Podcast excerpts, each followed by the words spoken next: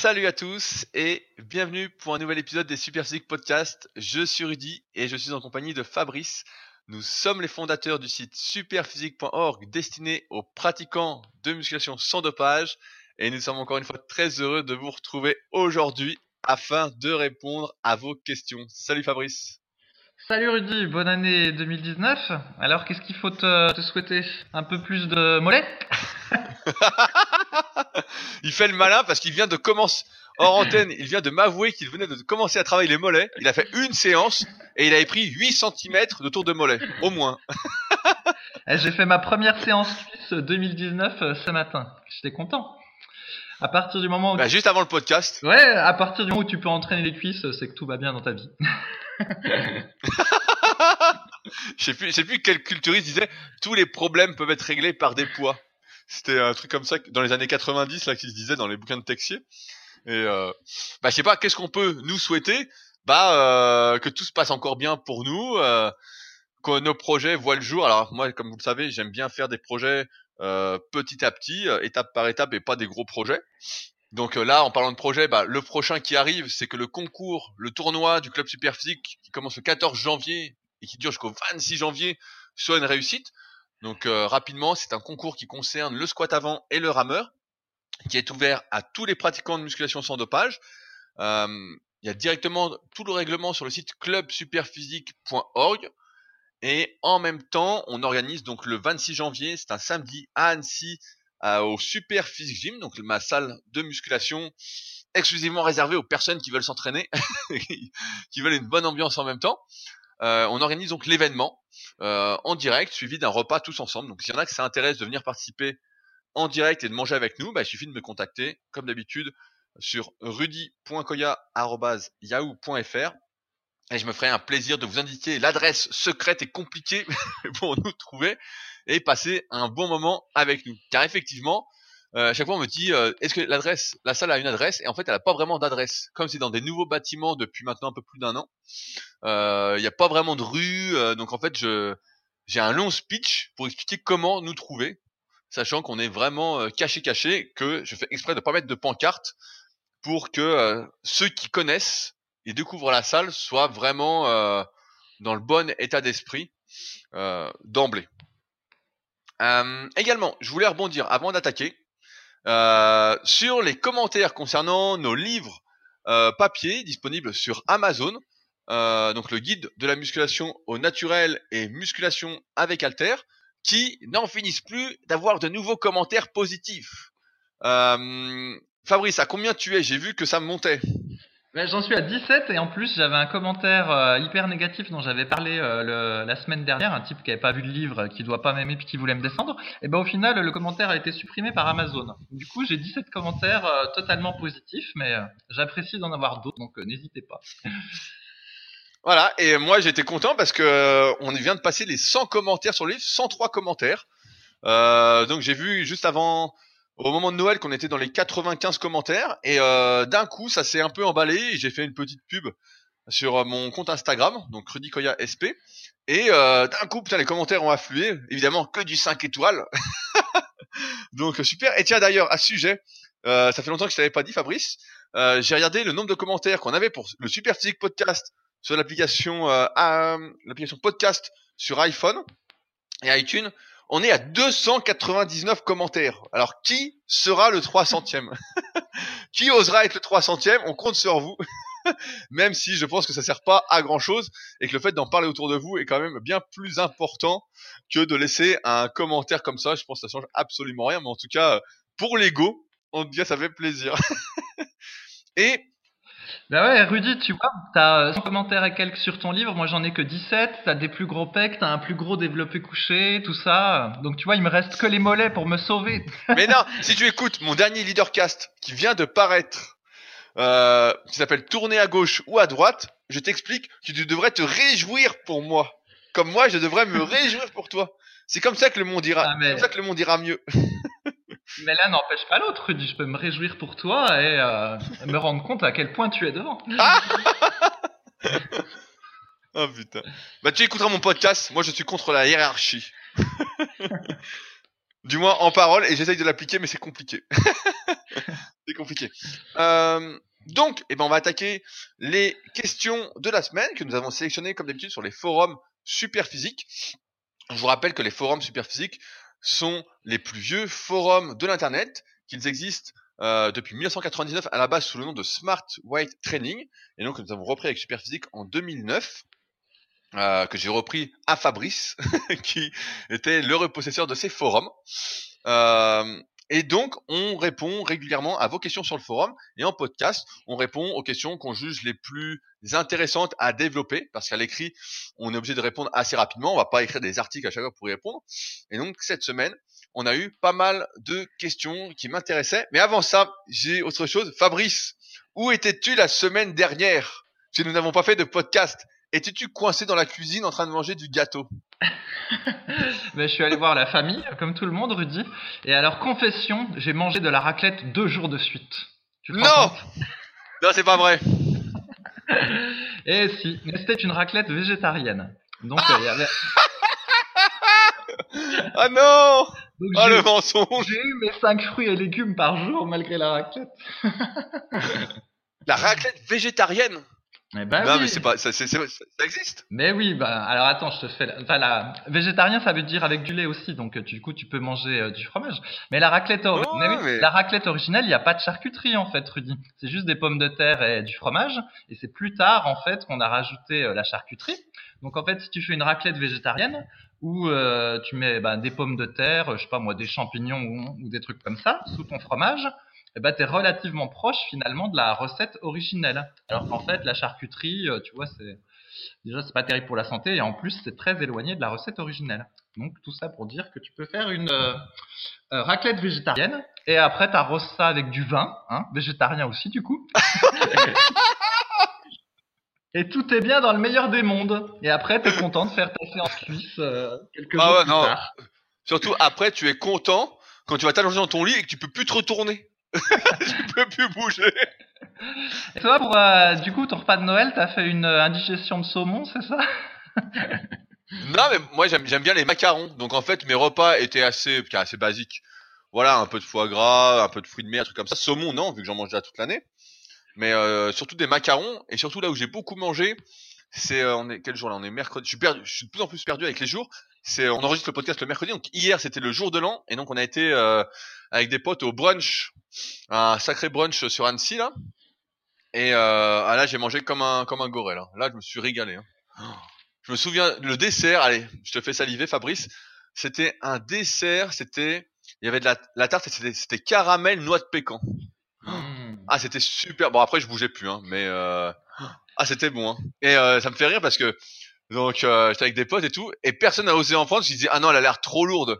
Et donc ils ont goûté un morceau, ils disaient oh putain c'est super bon. Bah ouais, c'était un délice quoi. Et euh, ouais, franchement, euh, bah, hier j'ai vraiment beaucoup mangé, mais euh, pareil ouais j'ai. En fait moi mes goûts c'est pas, tu vois la raclette j'aime pas, mais j'ai remarqué il y a beaucoup de personnes dans mes élèves qui m'ont écrit qui m'ont dit ouais nous on a fait raclette à Noël. Et je trouve ça hyper bizarre en fait de faire raclette à Noël, mais euh, ça doit être la nouvelle mode. Non, non, mais c'est parce qu'en fait le 24 au soir tu fais un repas, euh, je sais pas, on va dire plus classique, enfin pas moi, mais bon, normalement tu fais de la dinde ou je ne sais quoi. Et par contre c'est le 25 midi, euh, ça se fait de faire de la raclette. Voilà, tout simplement, Rudy. Ok, ouais, moi j'avais jamais entendu ça, donc c'est la première année que j'entends ça. Mais euh, sinon, qu'est-ce que j'ai mangé? J'ai mangé pas mal de Saint-Jacques, des crevettes. Et euh, surtout beaucoup de macarons, beaucoup de macarons. Ça, c'est vraiment mon truc. Euh, et, comme tu avais pris ta petite gélule de super biotique avant, euh, bah t'as pas eu de flatulence le lendemain ou l'après-midi, hein, c'est ça? Mais moi, j'ai jamais de flatulence, Fabrice. Je ne suis pas toi, enfin. c'est pas toi, mais effectivement, j'ai trop mangé comme tout le monde. Et donc, il va me falloir 3-4 jours, comme, comme j'avais précisé dans mon article sur les cheat meals, avant de redevenir beau. En attendant, je dors habillé et je me lave habillé. Voilà. Et puis tu mets de vieilles photos sur Instagram. Ah bah attention, j'ai du stock de photos, donc euh... comme j'expliquais dans le podcast bah, que je viens de faire là, donc sur Leadercast, les photos, tout ça, c'est les photos à un moment donné. Hein, c'est pas, c'est juste des photos pour illustrer le message que j'ai à transmettre. Hein. Ah mais attention, c'est confession alors Rudy. Donc ça se trouve, tu dis que là ton, ton niveau peut être très éloigné des photos que tu mets sur Instagram. En fait, ça se trouve, t'es plus maigre que moi et tu fais croire que t'es plus gros. Eh ben, pour le savoir, tout est sur la formation super physique. méthodesp.rudicoya.com où je mets mes entraînements et des vidéos de mon entraînement presque tous les jours. ah, t'es tellement beau qu'il faut payer pour te voir. non, mais pour voir exactement toute ma logique, oui. Étant donné le nombre d'années qu'il m'a fallu pour tout ça, mais non, mais sur les photos, on peut faire un point rapide, c'est que moi, ce qui m'intéresse, c'est de transmettre un message, du contenu, et non pas, j'en ai un peu marre de faire des doubles biceps à la con.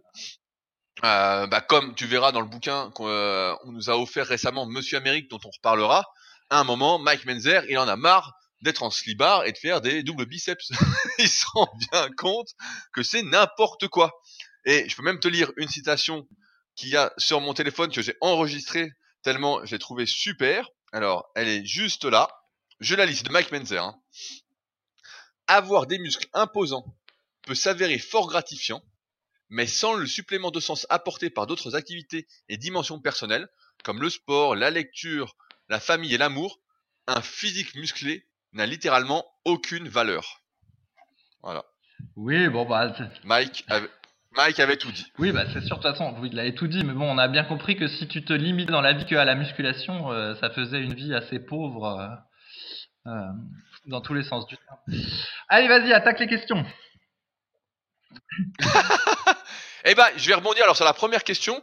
c'est une question de Martin, qui est végétalien et donc qui progresse en musculation. Donc il n'y a pas de souci de ce côté-là. il est membre du club Super donc moi je le vois régulièrement battre ses records. Je me demande même s'il n'est pas presque niveau gold sur le club super physique. Bah, il confirmera dans les commentaires du podcast. Et euh, il se demande s'il doit faire quelque chose euh, de particulier quant au nombre de repas ou doit faire attention à des trucs un peu plus en particulier en tant que végétalien euh, pour continuer à progresser en musculation et ne pas être limité. Donc toi, Fabrice, l'expert euh, végétarien, euh, as-tu des conseils pour notre ami végétalien bah Non, non, non, mais justement, au contraire, euh, j'aurais plutôt envie d'entendre ce qu'il a à dire parce que pour le coup, c'est lui qui doit avoir quelque chose d'intéressant à dire. Donc végétalien, ça veut dire que normalement, il mange donc ni viande, ni poisson, ni lait et produits dérivés et ni œufs. Et là, pour le coup, faire de la muscu dans ces conditions, c'est vraiment pas facile parce que pour avoir ta dose protéique quotidienne, c'est dur en fait. Ça veut dire qu'il doit manger, je suppose, plein de protéines de chanvre ou euh, de protéines de pois, mettre plein de lentilles, de pois cassés dans ses repas pour avoir la dose de protéines. Je sais pas trop. Non. Parce que moi, je suis végétarien et donc du coup, je prends des œufs. Donc déjà, dès que tu manges des œufs, tout est plus facile. Hein. Et euh, ça m'arrive aussi de manger des produits laitiers. Donc là aussi, euh, du coup, ça facilite tout ça. Donc comment il fait lui en tant que végétalien? Ben, C'est plutôt lui que, j'ai envie d'interviewer plutôt que moi le conseiller parce que je pense que ça doit pas être évident. Voilà. Non, mais c'est intéressant. Je vois que bah, c'est vraiment que j'ai l'impression que vegan, c'est un, végétalien, vegan, etc. C'est un peu redescendu de, de, mode, mais il y a toujours des gens qui font ça et qui se demandent quel niveau on peut atteindre en musculation euh, en étant euh, végétarien ou végétalien. ce qu'il faut savoir, c'est effectivement si on fait les choses de manière correcte, c'est-à-dire bah là, comme tu l'as cité, qu'on fait attention euh, à consommer suffisamment de calories par rapport à ses besoins, par rapport à ses objectifs, suffisamment de protéines, qu'on a des les acides gras essentiels, etc., qu'on supplémente euh, pour avoir suffisamment de vitamines, etc. Bah en fait, je pense que les limitations surviennent bien bien plus tard que peuvent le penser la majorité, dans le sens où effectivement, si on veut devenir champion olympique, euh, on a, je sais pas, on a 16 ou 18 ans, on est végétarien, on veut devenir champion olympique à 30 ans, je pense que c'est compliqué, effectivement. Euh, ça demande beaucoup plus d'organisation, beaucoup plus de difficultés, euh, ne serait-ce qu'en termes, voilà, pour atteindre tous ces macronutriments, parce que, comme tu l'as dit, bah voilà, les lentilles, les pois cassés, etc. Il y a aussi pas mal de glucides avec, donc c'est compliqué de pas avoir trop de glucides par rapport aux protéines, etc. Euh, et même d'avoir des bons acides gras essentiels, c'est pas facile. Et donc, en ce sens, effectivement, si on cherche à atteindre le très très très haut niveau, je pense que c'est limitant, même si on a encore une fois des exceptions, des personnes qui se disent végétaliens et qui sont devenus champions olympiques, etc. Il est plus facile, et c'est clair pour tout le monde, c'est toujours pareil, d'atteindre un bon niveau en musculation, le son meilleur niveau en mangeant normalement, donc euh, normalement entre guillemets, c'est-à-dire en n'étant pas végétarien, en n'étant pas dans la restriction quelle qu'elle soit, euh, mais aujourd'hui, et on en parle souvent, c'est compliqué de manger sainement étant donné que tout est plus ou moins pollué, enrichi en engrais de toutes sortes. C'est compliqué. C'est pour ça qu'il y a de plus en plus de personnes, et je le vois, qui se tournent vers le végétarisme déjà. J'avais testé à une époque justement de plus manger de viande ni de poisson, et pour moi c'était un peu compliqué. Euh, j'ai remarqué, j'avais fait des tests sur plusieurs mois, et je voyais que j'étais, euh, j'avais moins moins la pêche à l'entraînement quoi. Je sais pas si tu te souviens, il y avait un truc dans euh, Devenez champion du monde de Jean-Luc Favre où il disait que lui justement il mangeait euh, de la viande rouge tout le temps, tout le temps, tout le temps, et il a l'impression que ça l'énervait quoi. Je sais pas si tu te souviens de cette Euh, référence. non, je m'en souviens plus, mais ça fait plusieurs fois que- qu'effectivement j'ai lu que des champions, en fait, quand ils mangeaient beaucoup de viande et aussi qu'ils mangeaient de la graisse saturée, eh ben ils se sentaient plus performants à l'entraînement. Mais de, je sais pas en fait si c'est s'il y a vraiment une causalité ou si c'est juste euh, une, légende urbaine ou euh, un, genre d'effet placebo, quoi. Je sais pas. Bah, je, sens, je peux donner un exemple. Euh, j'ai été deux fois à Montréal, donc à chaque fois un mois. Et bah là-bas, bon, t'achètes de la viande, tu vois bien que c'est pas de la super viande de qualité. T'as tout qui est haché. Par, exemple, tu vas avoir du poulet haché, de la dinde hachée, du porc. T'as toutes les viandes qui sont hachées. Donc bon, tu manges ça et euh, tu te rends compte au fur et à mesure. Donc comme je reste à chaque fois un mois, j'ai le temps de m'acclimater. Bah, tu sens qu'il y a quelque chose qui se passe, quoi. Tu sens que t'es vachement plus nerveux. Tu sens que t'as plus de testo. euh, tu sens qu'il y a quelque chose en fait qui se passe pour de vrai hein. vraiment euh, il y a un truc qui se passe comme s'il y avait des trucs dans la viande pas très catholiques donc c'est vrai qu'en ce sens c'est pour ça que en dehors des produits dopants quand tu vas au Canada tu te rends compte qu'ils sont tous sont tous plus grands il n'y a pas de petits gars il n'y a pas de personnes vraiment très très minces etc tout le monde est assez euh, j'ai envie de dire solide tu sens voilà des gros os euh, ils sentent ils sentent la testo quoi alors que euh, nous bah beaucoup moins et j'ai l'impression, pour avoir fait les tests également, que voilà, on progresse mieux, en tout cas plus facilement. Alors en- encore une fois, facilement, quand on prend pas de produits dopants, c'est compliqué de, de dire facilement, mais bah, tu progresses plus facilement, en tout cas, en mangeant de la viande que sans en manger. Euh, tu progresses mieux en étant végétarien qu'en étant végétalien, mais ça n'empêche pas qu'effectivement, tu peux atteindre un très très bon niveau en étant végétalien, sans avoir de soucis particuliers, euh, si tu fais les choses correctement. Après, Martin se demandait les limites. Bah voilà, je sais pas quelles sont les limites. Les limites sont encore une fois individuelles et c'est à chacun de les déterminer. Et de toute façon, je pense qu'on les atteint vraiment jamais. À un moment, on est plus bloqué par les aléas de la vie, qui sont bah voilà le travail, euh, la vie sociale, etc. Comme disait la citation de Mike Menzer, euh, par l'ensemble de la vie. Parce que sinon, euh, on se met qu'à faire que de la muscu, que ça, que ça, que ça, que ça, euh, à la Arnold. et puis voilà. euh, on continue de progresser, mais est-ce une vie euh, épanouie et heureuse Je ne le pense pas. Tiens, je te fais deux follow-up, Rudy. Alors, j'ai une autre explication pour les Canadiens. À mon avis, c'est pas ce qu'il y a dans la viande, ou alors peut-être, mais je doute. c'est pas ça qui explique. Alors, la mienne, elle est un peu différente. C'est qu'au Canada, euh, par exemple, à Montréal, il fait moins 30 l'hiver. Je pense qu'au 16e siècle ou 17e siècle, quand les émigrés euh, français, anglais sont allés là-bas, eh ben, les plus chétifs sont morts. Il n'y est resté que ceux qui étaient robustes. Et puis, je pense que là, les Canadiens sont les descendants des robustes qui ont survécu euh, aux températures et aux difficultés euh, environnementales de l'époque. Mais bon, peut-être que leur viande trafiquée les booste aussi, mais ça je ne sais pas. Et sinon, alors, rien à voir. J'ai je mange de plus en plus souvent de la patate douce. Et euh, je sais pas si tu te souviens, en fait, Dorian Yates et plein de culturistes euh, ont tendance à manger de la patate douce. Mais sauf qu'avant, il y a plusieurs années, c'était assez difficile à trouver en France, en fait, de la patate douce dans les rayons. Et maintenant, il y en a tout le temps. Et euh, en fait, la patate douce, ça a plein d'avantages, et notamment, c'est un indice glycémique super bas. Ça se digère euh, très bien.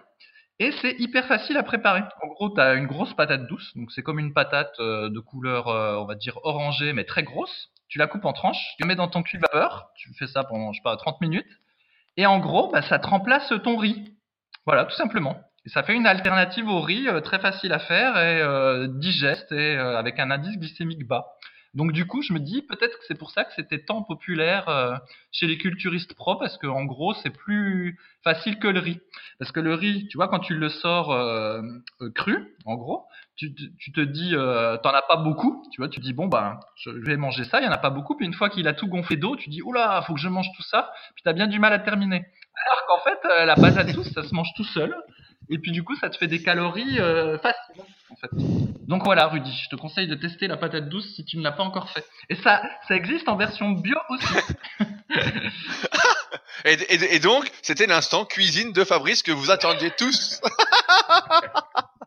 Je, re- je rebondissais sur le parce que la question avait trait au, au végétalisme, mais bon, ça se trouve tu peux faire un super repas euh, pois cassés, euh, patate douce, tu vois. Ah oui, ah bah, non mais... ah, tu me fais marrer avec tes recettes, putain.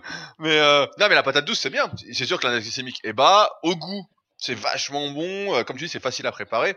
Là, il y a pas trop de doute là-dessus. Après, tu parlais du riz, etc. Bon, moi, j'ai pas, j'ai plutôt l'impression de rien manger, alors que je mange 500 grammes de riz par jour, cru. Mais euh, c'est vrai que après moi, comparativement à la plupart des gens, je pense, moi le matin, je fais cuire toute ma, tout mon riz pour la journée, et après voilà, bon bah c'est fait. Donc euh, c'est facile à préparer. En plus, j'ai tous mes petits rituels pendant que ça cuit, donc euh, entre mes étirements, mes trucs, donc ça va. Mais euh, ouais, la patate douce, de toute façon, c'est à essayer. Mais maintenant, on en trouve plus facilement qu'avant. C'est vrai que c'est pas mal démocratisé. Je vois qu'il y en a qui vendent de la farine de patate douce, par exemple. Je vois que ça fait fureur, les gens adorent. Alors que bon, bah farine d'avoine, patate douce, etc. Bon, c'est des trucs qui se valent. Mais euh, au niveau du goût, c'est vrai que c'est bon. C'est vrai que là, il n'y a pas trop de, il y a pas trop de débat euh, là-dessus. Surtout pour un fin gourmet comme toi, Fabrice, qui mange euh, de la raclette patate douce, si j'ai bien compris. Et moi je m'étire pas pendant que je cuis mon riz. hein. Ah voilà, bah, forcément, bah voilà, c'est pour ça, c'est pour ça. Alors, passons à la question suivante, qui m'a euh, bien plu, parce qu'on y a répondu tous les deux sur le forum. Alors, c'est Perfise qui dit j'ai une question pour ma copine. Euh, ma copine a 26 ans et voudrait des fesses plus fermes et plus volumineuses. Elle fait des exercices sans poids, trouvés sur YouTube à la maison depuis un an ce qui lui a apporté des cuisses plus fermes, mais pour les fesses, absolument aucun résultat. Pourtant, elle fait déjà les exercices que m'a recommandé le coach de ma salle, à savoir à quatre pattes, étendre une jambe, puis la lever dans l'axe, ou toujours plier et la lever latéralement, et sur le dos, genou plié, lever le bassin, main au sol. Donc une sorte de hip thrust sans poids. Est-ce qu'il faut qu'elle fasse des fentes, des squats avec poids, ou carrément qu'elle passe sur machine? Fabrice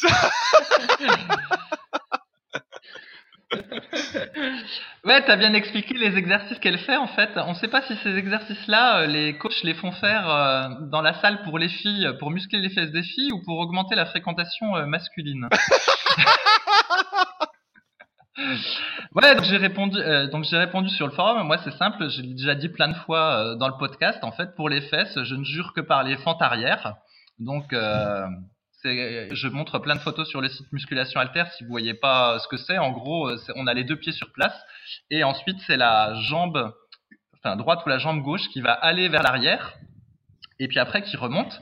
Et en fait, cette version des fentes met un peu moins l'accent sur le quadriceps et un peu plus l'accent sur les fessiers. Elle a l'avantage aussi de moins solliciter euh, l'articulation du genou. Et euh, de mes tests, euh, elle est encore plus efficace que la version normale pour euh, muscler les, fesses. Et d'ailleurs, même si vous faites quelques petites séries à vide pour tester ou avec des haltères très légers, il y a de grandes chances que vous soyez courbaturé au niveau des, fesses le lendemain. Preuve, du moins que c'est la zone qui travaille. Et en plus, euh, en lisant un vieux, un vieux livre de muscu, eh ben je, il y avait Mia Finnegan, en fait, qui est la première euh, Miss euh, Fitness Olympia. Je sais même pas si le concours existe encore d'ailleurs, qui est en 1995. Et elle dit qu'en fait, son exercice préféré pour les fesses, c'est les fentes arrière, et qu'elle en fait quatre fois par semaine à vide, en plus de ses séances de musculation euh, normales.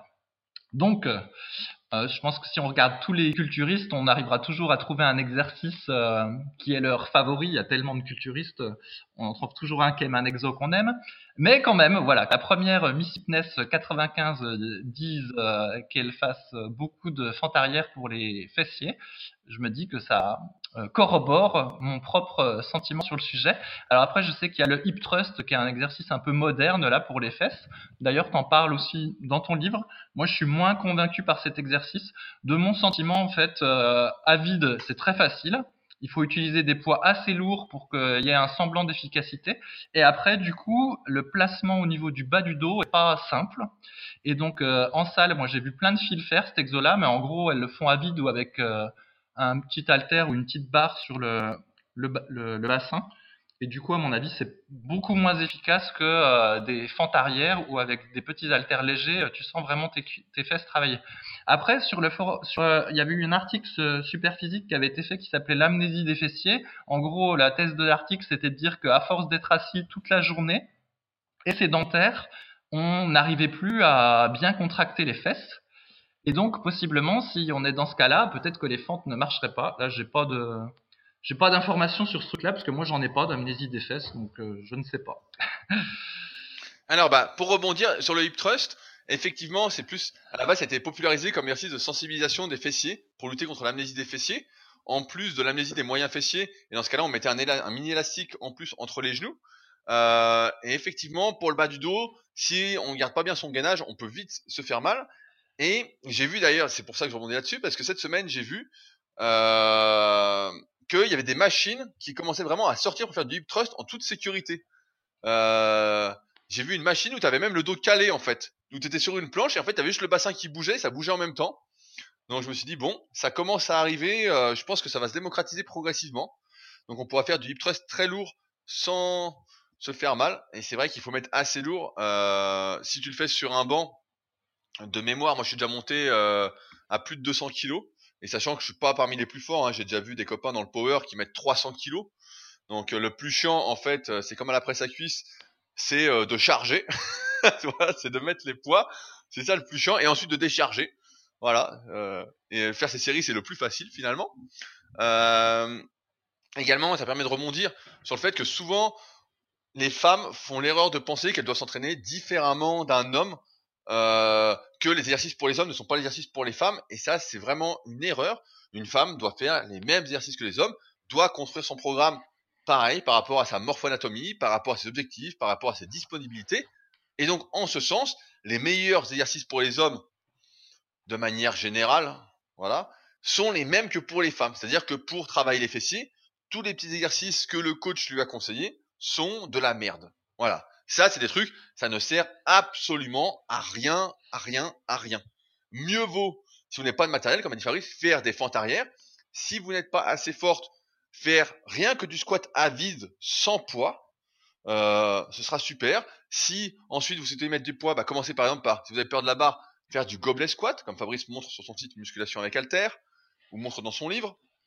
Euh, on peut même imaginer, moi je fais souvent faire du soulevé de terre sumo, euh, donc léger, en même temps qui permet bah, de travailler les adducteurs qui sont souvent une zone euh, où il y a pas mal de gras euh, chez les femmes, donc ça permet de travailler cette zone-là un peu à difficulté, en plus des fessiers.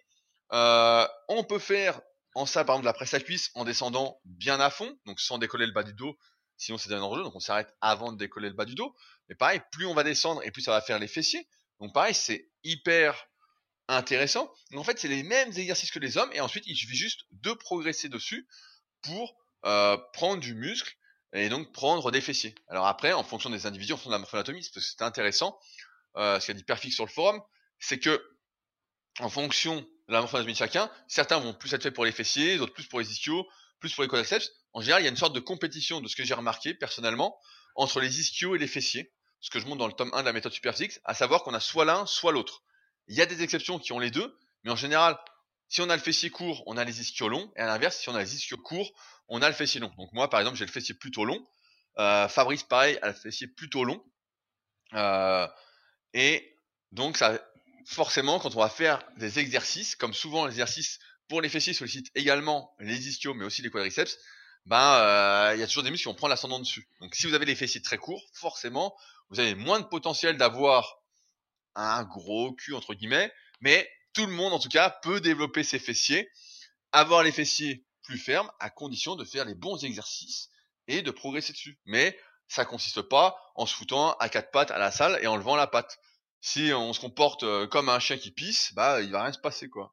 non mais non, ça n'a rien à voir avec ça.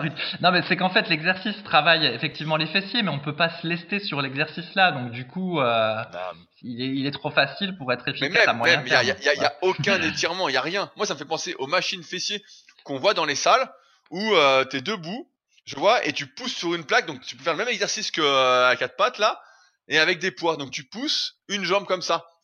En fait, il faut comprendre que lorsqu'un exercice ne procure aucun étirement, il n'y a que une phase concentrique, les effets sur la prise de masse musculaire sont quand même très très limités. Voilà, hyper à moins d'être vraiment euh, de mettre vraiment super super lourd, mais là c'est pas un exercice où on peut mettre vraiment lourd, euh, sinon on va se détruire, etc. Donc c'est pas un bon exercice. dans ce cas-là, mieux vaut se concentrer encore une fois sur les basiques plutôt que de partir. C'est vrai que ça a l'air plus facile quand on regarde YouTube euh, ou qu'on fait cet exercice-là que de faire des exercices composés. Et c'est vrai, c'est plus facile. Mais c'est parce que c'est facile justement que ça ne donne rien. C'est parce que tout le monde peut les faire, ne donne rien. Donc, euh, et ça on en a déjà parlé. Donc il faut faire des fentes, une variante de squat, une variante de soulevé terre en mettant léger. Euh, voilà, des exercices qui vont vraiment du hip thrust, euh, des exercices qui vont vraiment travailler vos fessiers de manière efficace et non pas juste faire de la, juste bouger dans tous les sens quoi. Dans ce cas-là, ouais, ça va rien donner. C'est sûr que si tu gigotes comme un asticot, euh, ça va rien donner quoi. Voilà, donc un programme tout simple, ça pourrait être 4 euh, séries de fente arrière, 4 séries de squat sumo et 4 séries de soulevé de terre jambes tendues léger. Léger de voilà. Et bah, et bah là, t'as des fessiers énormes à la fin et ça va pas, tu rajoutes 4 séries de hip thrust et puis là, euh, là normalement, euh, pendant 2 jours, tu t'assois plus sur les chiottes. Quoi. voilà, voilà ce que ça donne. Mais en tout cas, voilà. Conclusion, une femme doit s'entraîner comme un homme et ne pas tomber dans... Euh... C'est pareil parce que, tu vois, on dit ça, mais ça me fait rebondir là-dessus, c'est que les femmes souvent tombent un peu dans le piège du marketing, euh, des compléments alimentaires euh, à dormir debout qui sont packagés pour femmes, mais quand on lit la composition, ce sont des trucs mais vraiment bidons de chez bidon, euh, des programmes spéciaux pour femmes, il y a plein de trucs comme ça en fait qui sont marketés. Pour moi, ce qui est du mauvais marketing, qui est vraiment une honte dans notre société, et elles tombent dans le panneau, alors qu'en fait, c'est pratiquement les mêmes règles. Alors après, il y a quelques petites différences, mais les bases, en tout cas, au départ, sont les mêmes sont les mêmes. Donc euh, c'est pour ça si vous êtes une femme et que vous nous écoutez, surtout ne tombez pas dans le panneau quoi. Je dirais lisez les rubriques débutants sur Superphysique et puis appliquez et vous aurez tout le temps ensuite. Et euh, voilà avant d'acheter des suppléments lisez des compositions. Parce que c'est vrai que je vais pas citer les marques mais des fois je vois des marques et je me dis mais qu'est-ce que c'est que ça? Et puis je vois que ça cartonne je me dis merde.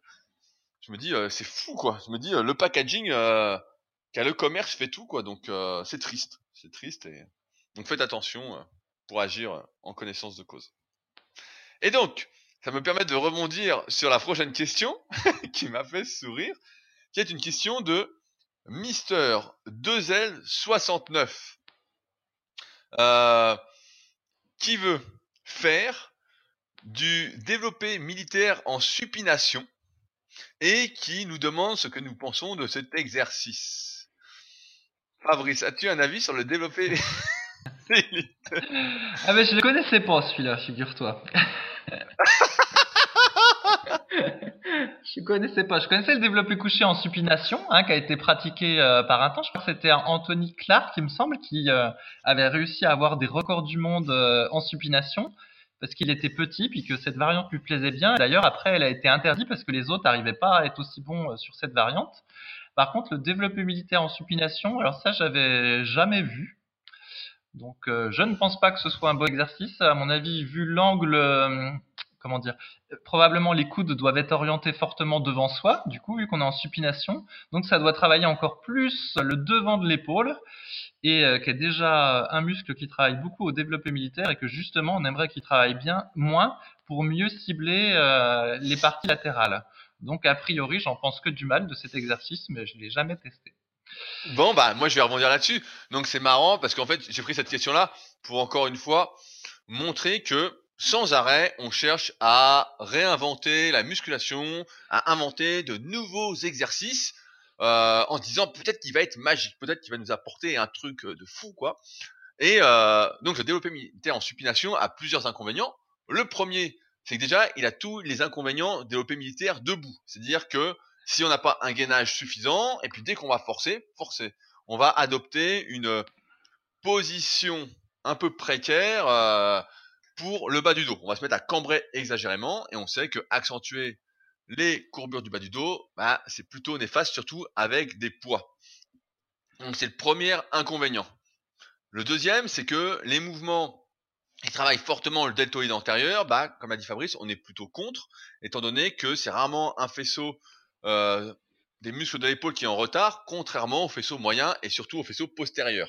Et comme on sait que euh, le développement des muscles de part et d'autre d'une articulation régit un peu son bon fonctionnement. Si on déséquilibre, on force le déséquilibre, on va progressivement se retrouver avec des problèmes de mobilité de l'épaule et avec toutes les douleurs que ça peut euh, inclure, à, pouvant aller jusqu'à la euh, déchirure en exagérant, du supraépineux, des tendines du long biceps qui sont plutôt chroniques, qui sont difficiles à guérir, et qui d'ailleurs seront traités dans, ça me fait penser, dans ma nouvelle formation super physique biceps qui sort d'ici la fin du mois, d'ici le 20 janvier.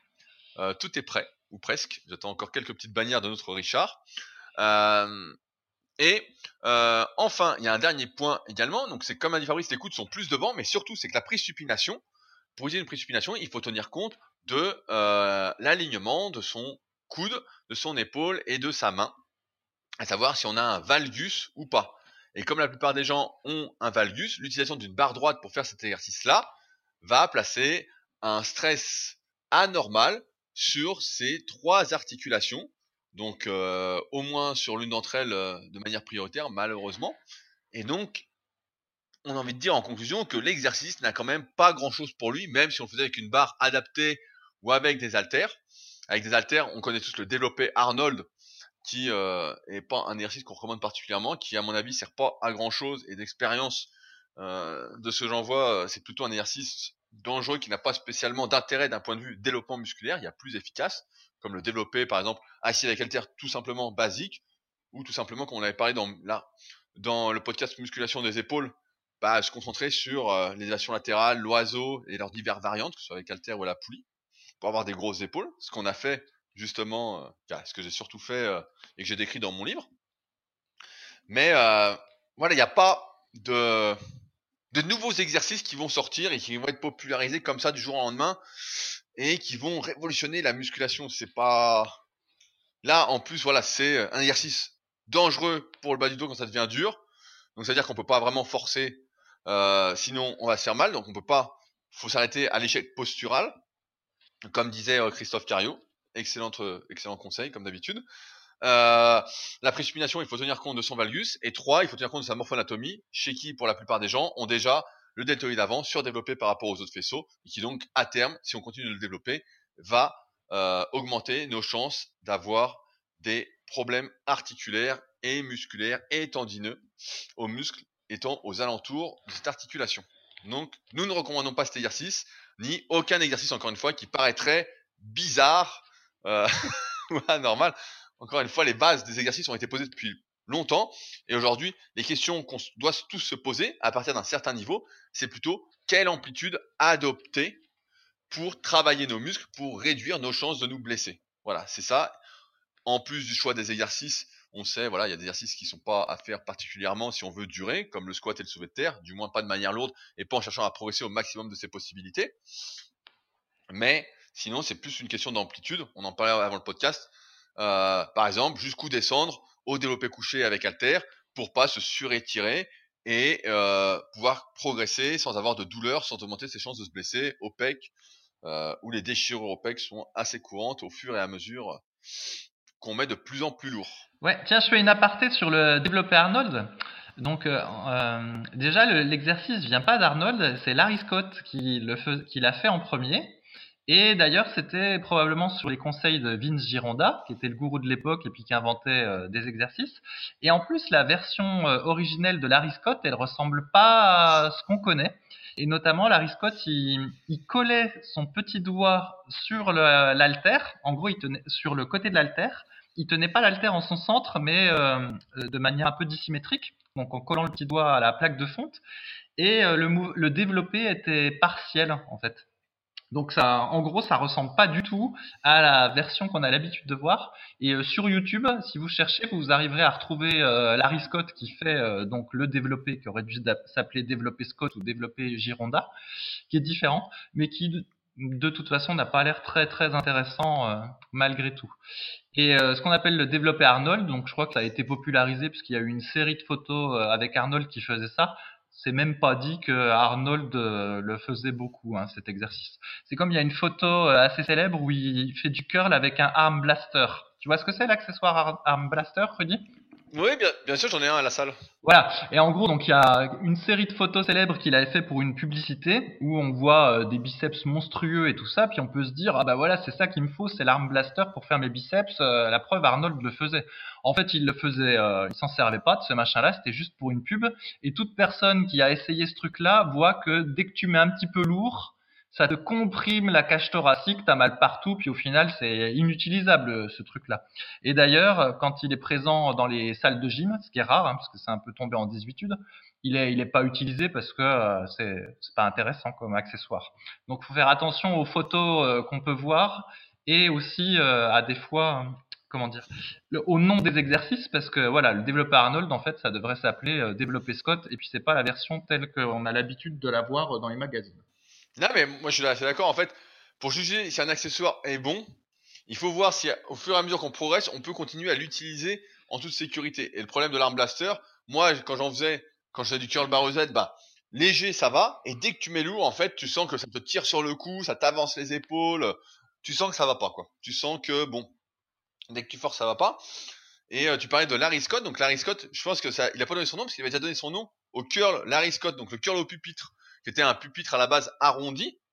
Euh, et peut-être que ça faisait beaucoup de donner euh, son nom à, plusieurs exercices, parce que ça faisait un peu trop hautain, surtout que Larry Scott a pas vraiment fait carrière. Il a gagné le premier Monsieur Olympia, euh, dont, qui est raconté dans le comment dans le bouquin Monsieur Amérique. Et on voit bien que c'était un petit concours finalement. C'était pas un vrai Monsieur Olympia comme il y a eu avec les années suivantes.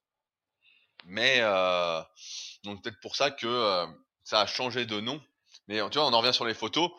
Et moi, je dirais même maintenant les vidéos où on peut montrer tout et n'importe quoi pour faire parler de soi. Euh, alors qu'en réalité, on fait pas du tout ces trucs-là. On fait des trucs euh, plutôt mmh basiques. Hein. Il y a des trucs, euh, c'est pas compliqué. Euh, comme je dis toujours, pas. tu veux des triceps, je sais pas, fais du coucher serré, des dips ou du magic triceps, voilà, bombarde. Et puis quand tu auras bien progressé, si t'as pas des gros triceps en faisant du magic triceps, si t'as pas mal au coude avec, bah euh, c'est quand même mauvais signe quoi. c'est quand même mauvais signe. Donc c'est pareil pour chaque exercice, pour chaque muscle, on a tous au moins un exercice où on est à l'aise, normalement même plusieurs. Et si on progresse dessus et qu'on prend pas de muscle, bon bah en général, c'est quand même mauvais signe. Et ça m'amène donc à la question suivante. Attends, attends, je te coupe. Le pupitre Scott, en fait, ça aurait dû s'appeler pupitre Gironda, parce que c'est Gironda qui avait euh, inventé le pupitre en question, mais c'est Larry Scott qui l'avait popularisé, parce que euh, du coup, il faisait beaucoup de pupitres, et puis comme en plus il avait des bons biceps, et ben voilà, on a dit que c'était les exo-pupitres qui lui avaient donné les 10 biceps, et c'est comme ça que c'est devenu le curl Larry Scott. Sinon, sur les accessoires aussi, je fais un follow-up. Tout à l'heure, on a parlé des fentes arrière. Il y a un accessoire qui s'appelait euh, Val Slide, je crois c'est un espèce de petit. Ouais, ouais, je, je, Voilà, c'est un petit patin que tu mets sous ton pied et grosso modo, c'est censé rendre euh, la fente arrière plus fluide parce que du coup, ton pied va glisser sur le sol plutôt que euh, voilà, plutôt que de, de, faire sans ce machin-là. Et donc, ben, j'en ai acheté pour tester pas les Val Slide d'origine parce que ça, ça coûte un bras, mais des, des espèces de, de petits coussins et personnellement, j'ai pas trouvé ça terrible, vu que exactement comme tu l'as dit, bah, c'est un accessoire qui passe pas le test euh, de l'augmentation des poids. C'est-à-dire que quand tu mets léger, ça marche, tu arrives à, à peu près à glisser avec, et puis euh, le mouvement est relativement fluide. Mais quand tu commences à utiliser des haltères un petit peu plus lourds, eh ben, t'arrives plus bien à glisser. La jambe arrière, elle a tendance à aller trop loin parce que du coup, ça, ton genou fléchit pas. Enfin bref, et au final, le mouvement est pas très intéressant. Et de mon texte, eh ben, c'est un accessoire qui ne vaut pas la peine. Voilà. Je sais pas si toi, t'avais testé mieux. Ouais, mais non, non, mais euh, ouais, à l'époque j'avais testé. Ce qu'il faut déjà, c'est une, s'entraîner sur des surfaces où ça glisse parce que sinon ça glisse pas du tout tu bouges pas. Mais effectivement comme tu dis euh, à l'époque c'est Gundil qui en faisait beaucoup euh, quand c'était sorti. Donc on, avait on avait pas mal on était pas mal à avoir testé euh, en avoir acheté. Et donc euh, moi ils sont rangés dans un coin c'est je suis pas servi. Et c'est vrai comme tu dis en fait à un moment bah en fait tu te laisses emporter. Et puis dès que c'est dur et que tu forces bah forcément le mouvement en fait est plus vraiment euh, donc dans une optique de prépa physique. Je comprends l'intérêt en termes de renforcement de gestion de l'équilibre etc voilà proprioception, gainage, c'est bien. Maintenant, dans l'optique de progresser dessus et de prendre du muscle véritablement avec, sur le moyen et long terme, voilà, c'est pas, c'est pas gérable, quoi. C'est vraiment pas gérable. Euh, ça part dans tous les sens. Euh, on perd en stabilité. Le mouvement, il change à chaque répétition ou presque. Donc, ça devient quand même. Euh... Donc c'est pas, ouais, ça n'avait pas passé l'épreuve du test, mais j'en ai plein d'accessoires chez moi comme ça. J'ai un sac d'accessoires. Un coup je le ressortirai, on fera peut-être un podcast dessus, mais j'en ai plein. J'en ai testé des trucs, putain. Et toi aussi sans doute, mais euh, c'est vrai que souvent quand un, accessoire sort, on se dit ah génial, putain, ça va révolutionner le truc. Puis on l'achète, on le teste et on se dit ah merde, euh, passer les deux trois premières semaines, euh, tu vois par exemple il y avait le Terragun là, l'appareil vibratoire là qui, qui masse, beaucoup disaient ouais mais attends c'est parce que tu viens de l'avoir, t'es content etc. Et franchement ça passe le test, hein. ça fait des semaines que je l'utilise en continu tous les jours ou presque. Et ça je peux dire c'est vraiment bien. Bon par contre voilà c'est pas un accessoire à 50 euros. Euh, et d'ailleurs, euh, pour ceux qui suivent pas trop l'actualité à ce sujet-là, ils vont en sortir un prochain, normalement là, euh, courant janvier, qui fera 50% de bruit en moins. Donc autant dire que euh, je pense que je vais y succomber. Euh, parce que celui que j'ai, le G2, le G2 Pro, fait un bruit monstrueux. Est-ce qu'on avait déjà fait un test du bruit? Non. on n'a pas fait de test. Non. Alors ne, bouge- ne bougez pas. Attention, je l'ai à côté de moi. Je vais lancer le bruit. Êtes-vous prêts? Est-ce que tout le monde est prêt? T'es prêt? Prêt. Voilà, c'est ça le bruit. Ah oui, effectivement, on dirait un type qui perce euh, avec un, un marteau-piqueur euh, du goudron dans la rue. Donc voilà ce que ça fait comme bruit. Et donc là, ils doivent en sortir donc le G3 Pro qui doit faire 50% de bruit en moins. A priori, ils ont réussi à euh, mieux euh, comment isoler le moteur. Et donc, euh, bah, j'attends ça avec impatience pour voir euh, les premiers tests avec et voir les vidéos ce que ça dit pour m'en procurer un parce que c'est quand même pas donné. On parle de euh, 600 dollars. Donc c'est pas donné, mais en tout cas pour l'instant j'en suis très satisfait si je devais faire un retour dessus. Donc J'enchéris avec la question suivante. C'est un topic qui a été remonté sur l'exercice unique en musculation. À la base, c'était euh, Gaëris. Donc Gaëris, je sais que tu nous écoutes et euh, tu dois normalement revenir sur le forum. Tu m'as écrit récemment, qui se demandait euh, si on pensait que l'exercice unique en musculation était une méthode efficace. Est-ce qu'on pouvait se contenter de faire un seul exercice par muscle euh, plutôt que de faire plusieurs exercices comme on fait en temps normal?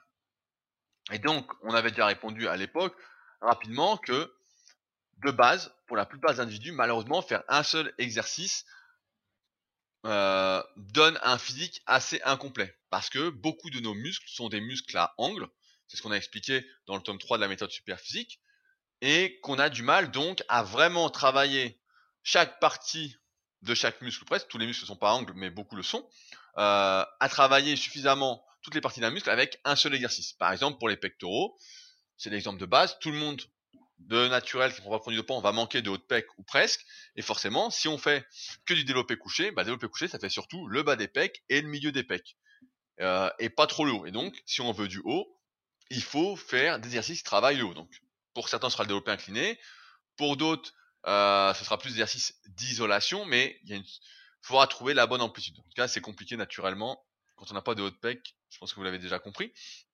Et c'est pourquoi il faut faire plusieurs exercices. Pareil pour les épaules. Si on fait que du développé militaire, pour reprendre notre exemple, bah, comme les épaules sont en muscle à angle, on voit bien que l'arrière d'épaule est pratiquement pas travaillé, euh, à part en tant que stabilisateur dans le mouvement du développé militaire. Et dans ce cas-là, il faut faire de l'oiseau.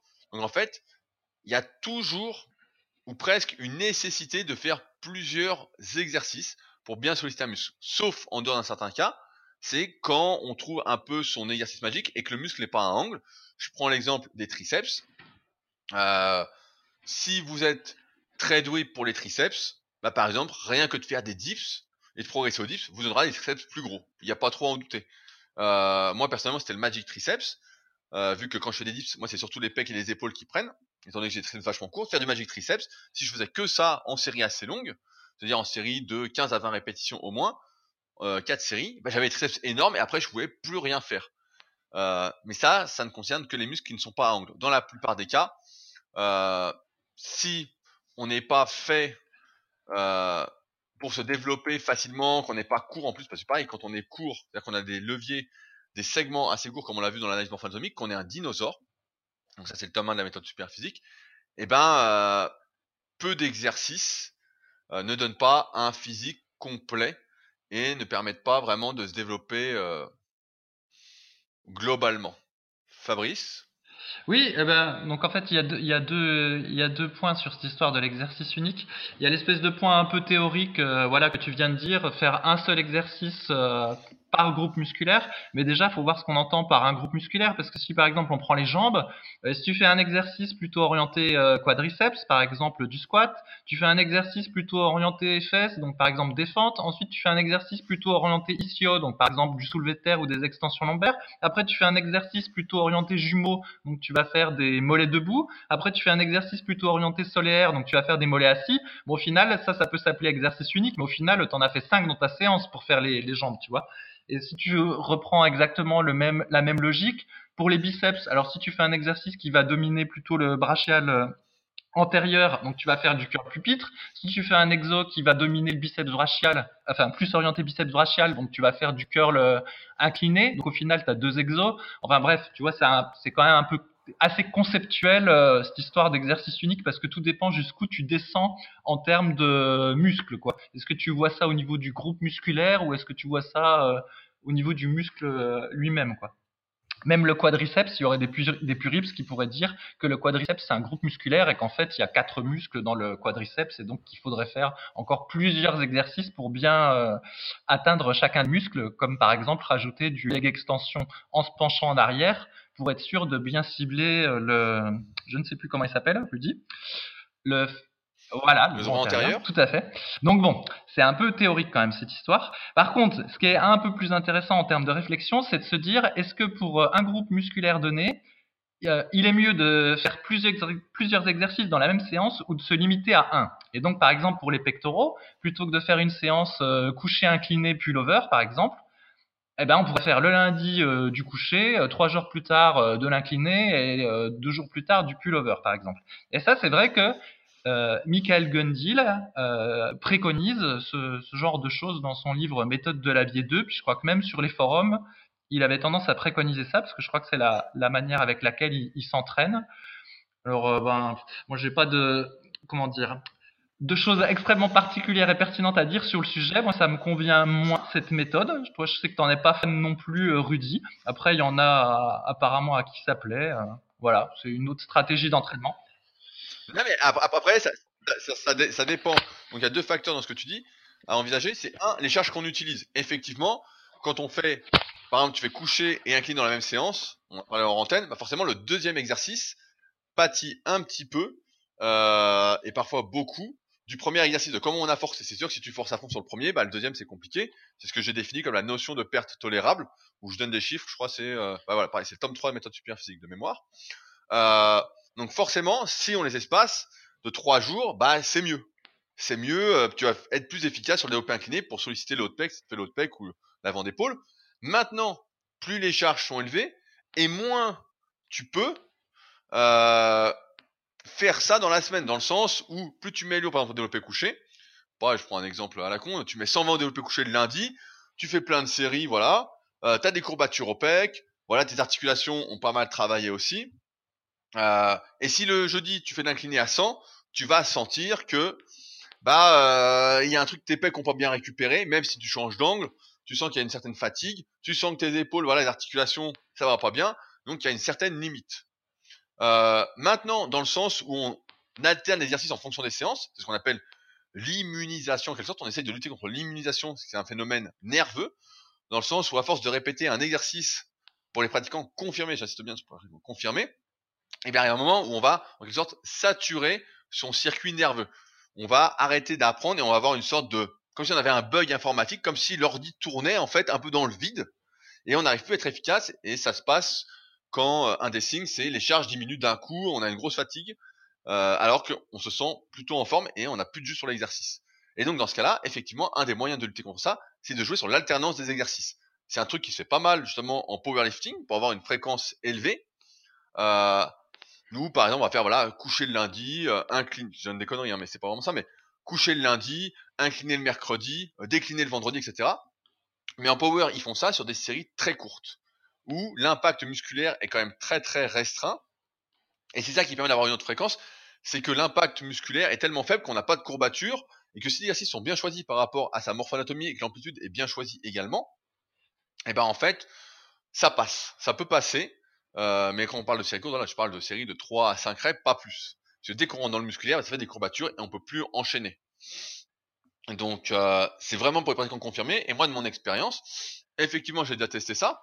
Donc effectivement, ça peut se faire. Donc moi, j'aime pas trop. Euh, moi, je suis quelqu'un qui a souvent des courbatures, donc euh, c'est rare que ça dure que deux ou trois jours. Donc je peux pas enchaîner euh, trois jours après un autre exercice. Ça doit marcher plus quand on est. Tu vois, par exemple, si j'ai des élèves qui ont euh, deux, qui sont débutants ou presque, qui sont en half body, qui ont deux séances pour le haut du corps, bah, je vais pas leur faire faire les mêmes exercices à chaque séance. Du moins, euh, pas vraiment au début où le but c'est vraiment qu'ils acquièrent de l'efficacité nerveuse entre guillemets, c'est pas le terme, mais voilà, qu'ils enrichissent leur, panel, leur panel d'exercices, qu'ils les apprennent. Mais euh, au fur et à mesure, j'ai remarqué que c'était quand même plus efficace dans la séance. Euh, et on s'en rend bien compte, si la perte tolérable est très minime, bah en fait de faire plusieurs exercices dans la même séance sur plusieurs angles pour chaque muscle. Tu vois, j'avais tenté un coup pareil de toi d'ailleurs tu parlais de travailler le brachial et le biceps séparément, ensemble ou séparément. Moi j'avais déjà testé curl incliné dans une séance et curl au dans une autre séance. Le problème c'est qu'à la fin euh, ça te fait des séances où tu travailles, en fait tu fais du half body tout le temps et comme on le sait, en half body, bah, le premier exercice, voire le deuxième prennent toute l'énergie et après t'as plus rien dans le sac. Donc euh, je sais pas, tu fais du half body pour avoir beaucoup de fréquences. Tu fais, euh, je sais pas, coucher, traction, un exo d'épaule, biceps. Et puis pareil, l'autre fois, bah, le problème c'est que quand tu arrives au biceps, t'as plus rien en fait. T'es fatigué du dos, t'es fatigué des épaules, t'es fatigué des pecs. Donc en fait, euh, voilà, t'es un peu rincé. Alors que si tu fais, je sais pas, une séance bras ou euh, pec, biceps à la rigueur, bah ça passe beaucoup mieux. Ça passe beaucoup mieux. Et normalement, si tu gères bien tes temps de récupération entre les exercices, c'est pareil. Moi, c'est un truc sur lequel j'insiste beaucoup avec mes élèves, c'est de prendre au moins 3 à 5 minutes avant de commencer à s'échauffer sur l'exercice suivant. Donc moi, je suis assez partisan de faire ce que j'appelle des séries de transition, c'est-à-dire de jamais commencer un exercice directement par la charge de travail, mais de faire au moins une ou deux séries en fonction des charges qu'on va utiliser sur l'exercice suivant pour euh, déjà activer entre guillemets le bon circuit nerveux et surtout prendre le temps de bien récupérer pour avoir le moins de pertes tolérables possible. J'ai remarqué moi un truc, tu vois, assez intéressant là-dessus pour montrer que pour illustrer ça. Euh, pour les concours super physiques, dans des tournois du club super physique, euh, c'est souvent, bah voilà, pour moi, c'est des séries longues qu'il faut faire dans ma catégorie avec les poids demandés. Donc là, j'ai le tableau sous les, j'ai le truc sous les yeux. Par exemple, au DIPS, pour les qualifications, euh, qui sont du 1er au 13 avril, euh, le lest est à 20 kg. Et donc, à 20 kg, j'ai remarqué que si je faisais, euh, prenais suffisamment de récupération après mes séries de travail au DIPS, donc normalement, si je prenais 5 à 10 minutes avant de faire ma série longue au DIPS, eh ben, euh, j'étais pas vraiment impacté par les séries lourdes d'avant parce que j'avais pris suffisamment de récup. Et donc là, on en revient toujours au même dilemme, c'est euh, il faut et on en parle souvent entre nous, c'est que faire des bonnes séances productives pour que chaque exercice compte, etc. Ça demande du temps. Et c'est pourquoi, pour la plupart des gens, il faut malheureusement faire quelques sacrifices parfois sur certains muscles euh, pour pouvoir exercer correctement au moins certains muscles euh, du moins à temps. Après, les priorités peuvent changer, on peut varier tout ça, mais ouais, sur l'exercice unique, en théorie, c'est super, mais euh, dans la pratique, problème, c'est toujours pareil en plus parce que quand tu fais qu'un exercice unique, tu fais plus de séries de cet exercice-là. Et le problème, c'est comme on, on, met de plus en plus lourd, hein, c'est toujours le but. Bah, à un moment, si tu fais plein de, donc beaucoup de volume, beaucoup de tonnage sur un exercice et en mettant lourd, bah, tu finis par te péter aussi. Et donc, tu peux pas le faire euh, très souvent. Mais effectivement, il y a des avantages et des inconvénients comme d'habitude. Mon expérience, en tout cas personnelle et puis de coach, pour avoir fait pas mal de tests, c'est que c'est moins efficace pour la plupart des individus que de faire un seul exercice par muscle et par séance. Fabrice? Oui, eh ben, sinon j'ai pas grand chose à dire de plus. Euh, sinon que finalement on s'aperçoit que euh, en muscu, quand on essaye de raccourcir les choses, par exemple on se dit ah bah faire un exo finalement ce serait peut-être mieux qu'en faire trois ou euh, des fois sur les forums ça dit et si tous les exercices d'abdos on les enchaînait plutôt que de faire du classique 4 séries de 20. Enfin chaque fois qu'il y a des espèces de, de stratégies pour raccourcir la durée de la séance ou en faire moins, eh ben, souvent, c'est quand même moins efficace que euh, le truc habituel qui demande euh, ben, un petit peu de temps. Quoi. Donc une séance de muscu, ça prend vite une heure et demie quand c'est bien fait avec l'échauffement, l'entraînement, les étirements et c'est difficile à raccourcir. Voilà. Et eh oui. Alors, avons-nous le temps? Je regarde à combien de temps on en est. Eh ben, on va s'arrêter là. Ça fait déjà une heure. Donc, j'avais sélectionné une autre question. On la traitera la prochaine fois. Euh, donc, bah, merci à tous encore une fois de nous avoir écoutés jusqu'au bout. Euh, comme d'habitude, si vous avez des questions que vous souhaitez qu'on traite dans les podcasts, n'hésitez pas à utiliser les forums Superphysique, c'est gratuit et c'est là qu'on sélectionne les questions pour les podcasts euh, et qu'on y répond vraiment en détail avec les avantages, les inconvénients, etc. Euh, la plupart du temps, vous l'avez bien compris, on conseille de se concentrer sur les bases plutôt que de partir dans tous les sens. Les bases fonctionnent très bien. Ça fait un peu vieux jeu de dire ça, mais voilà, c'est euh, c'est la règle et c'est pas nous qui les faisons. En tout cas, comme d'habitude, si ce podcast vous a plu, n'hésitez pas à en parler autour de vous. C'est très très important et c'est le mieux que vous puissiez faire pour nous aider. Et nous, on se retrouve donc la semaine prochaine pour un nouvel épisode avec, je pense, une nouvelle recette de Fabrice. Vous avez bien compris que maintenant nous avions la rubrique La recette de Fabrice. donc, euh, ce sera avec plaisir qu'il nous livrera ses nouveaux conseils de cuisine. À la semaine prochaine. À la semaine prochaine. Salut.